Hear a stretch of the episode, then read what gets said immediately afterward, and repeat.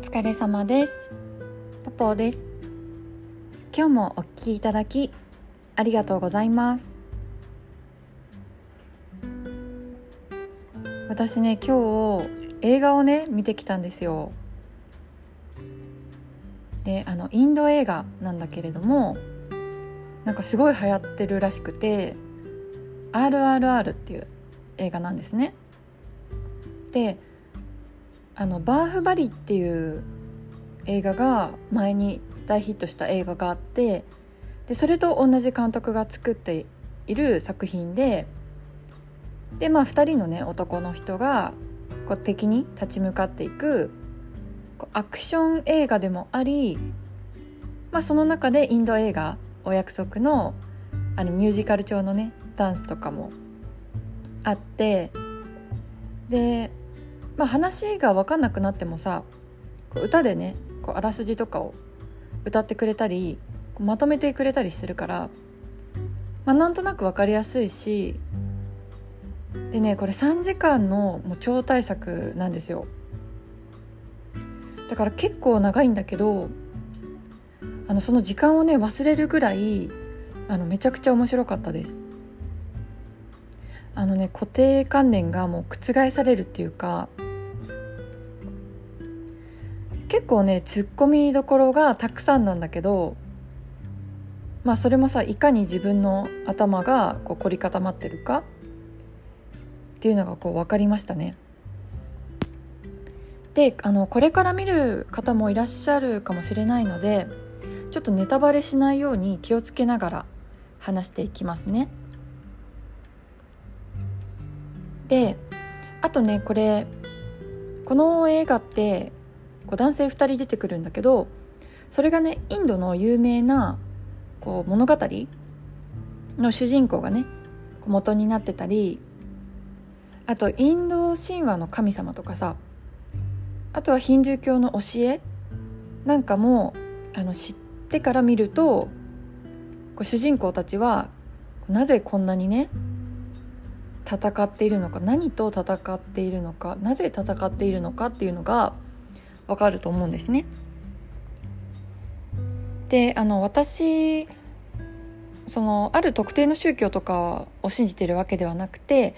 あのヨガインストラクターをね前にやってたのでその時にこうインストラクターの資格を取る時にこうヨガのねこう哲学ですとかあとヒンドゥー教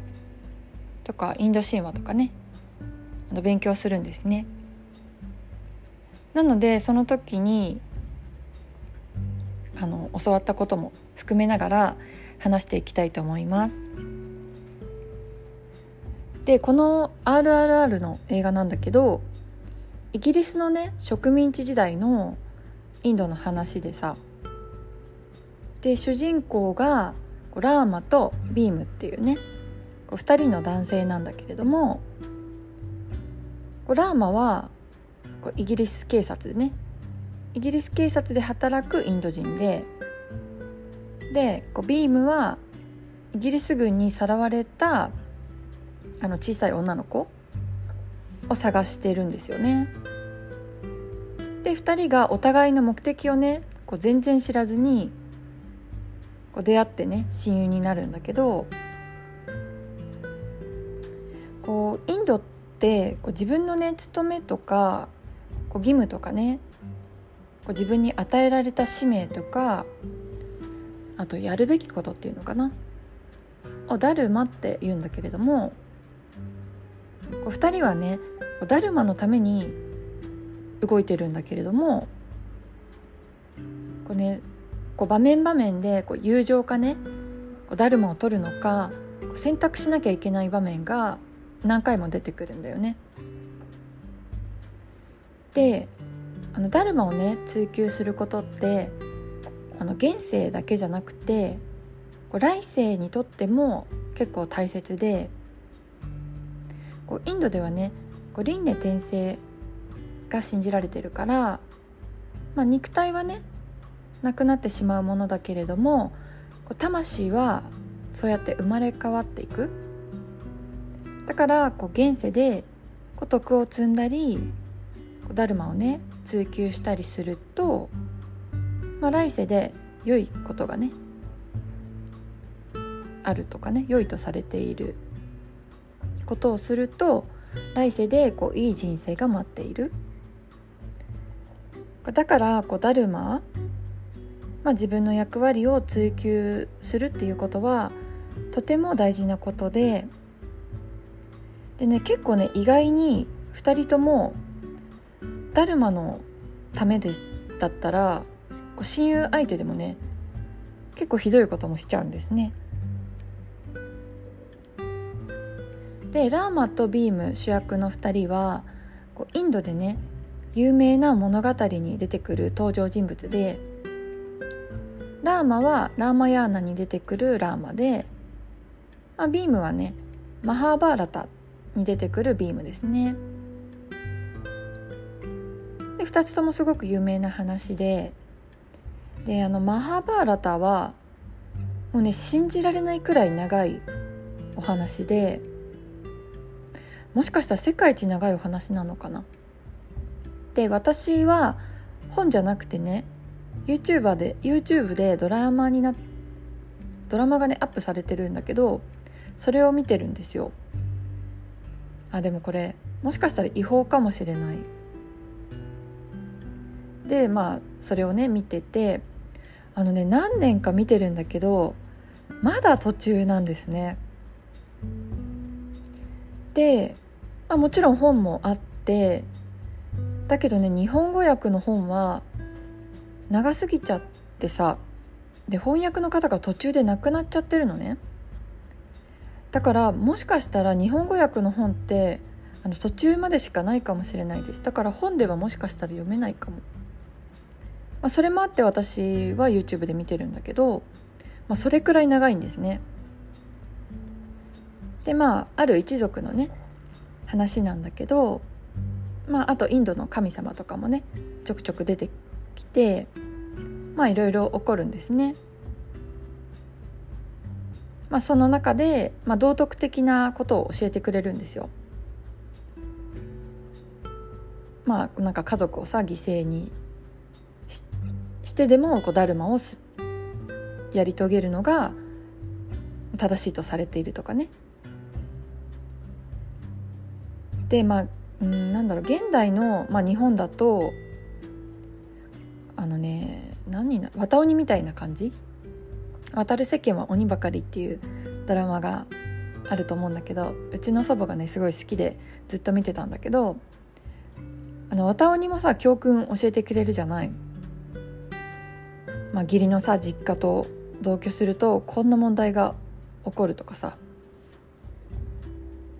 あと綿鬼もさこうナレーションとかあとみんなのセリフでさ前回までのあらすじ説明してくれるからこう前回とか見てなくても話がわかるんだよね。こうだから綿鬼の役者さんのセリフってあんなに長いんだって。でこの「RRR」は歌でね説明してくれてるからそこもなんか似てますよね。であのマハバーラタでもみんなねダルマを持っていてそのために行動してるんですね。でまあ武士なら戦うことがダルマだし、まあ、奴隷だったら、まあ、使えることがダルマでやっぱりねカーストがあるからカーストによってもダルマが決まってしまうんですね。で私ねよく考えるのは最近ねこう自分のダルマって何かなって結構考えてますね。考えてるけどまだ分かんないんだけどまあね女性としてね生まれたらこう、まあ、子孫をね残すっていうのも一つのダルマだと思うんだけれどもまあだけど私はねちょっと子供は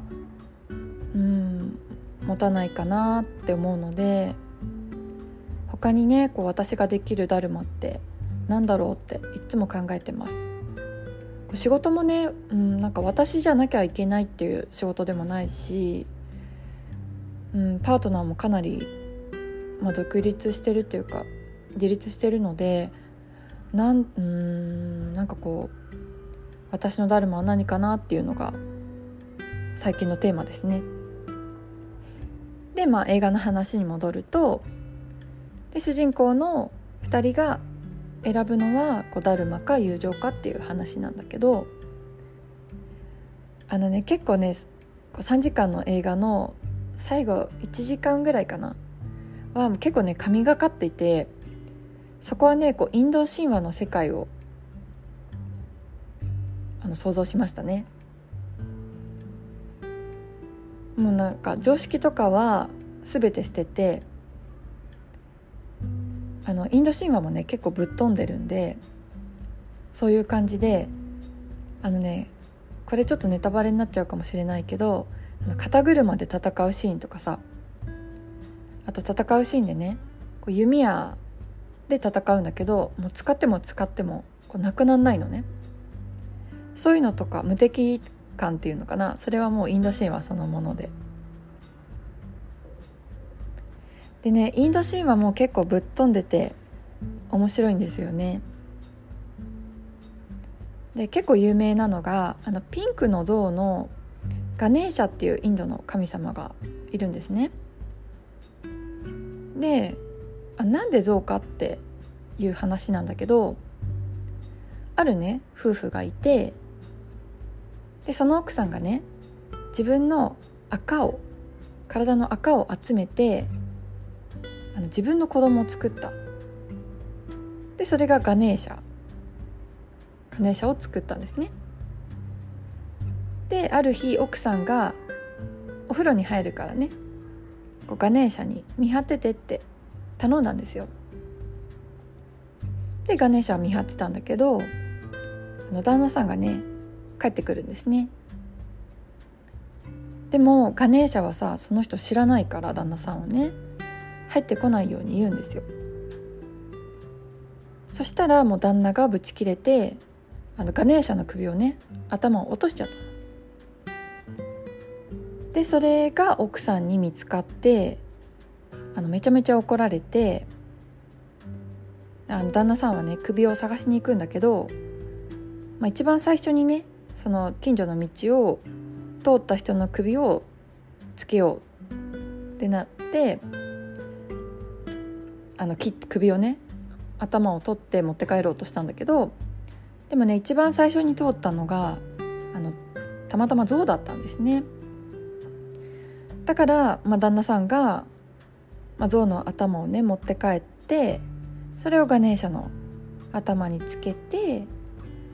で象の神様が誕生したっていうあのめでたしめでたしっていう話なんだけどあの結構ねぶっ飛んでますよね。であのインドのね神様ってあのシバ神とかが有名かな。で絵で見るとあの皮膚がね青く描かれていることが多いんですね。であれなんでかっていうとあの皮膚がね実際青かったわけじゃなくてあの黒っていうのが不浄の色なんですね。あんまり良くない色黒はとされていたんですね。だから黒を使わずに青でこう神様たちを描いてるんですね。でこれはねおそらくなんだけれどもカーストのね上の方の方ってこう肌も白いんですよ。でこう下に行けば行くほどこう肌は黒くなっていくだからまあそういうのもあるのかなって思いましたね。でもあの映画の話に戻るんだけど結構ねあの固定観念をね壊してくれるっていうかさ本当にね私はこういつもね何て言うの同じルーティンをして生活してるので頭がね凝り固まっちゃってるからこそういうのをね解放するにはたまにはいいなって思いました。なんかよくインドに行くと人生が変わるって聞くけどあのこういうところなのかなって思いましたね。きっとなんか日本で当たり前のことがさこうインドでは絶対当たり前じゃないと思うし。結構ね最後はねスカッとする結末だったんだけどあのね戦闘シーンとか結構血とかあの殴ったり殴られたりっていうシーンもあるからこう苦手な人はねちょっとだけあの辛いかもしれないけれどもあ、まあ、それ以上にね面白いんであのぜひ興味ある方は見てみてください。ご意見ご感想ご相談のメールもぜひお待ちしております今日もお聞きいただきありがとうございました。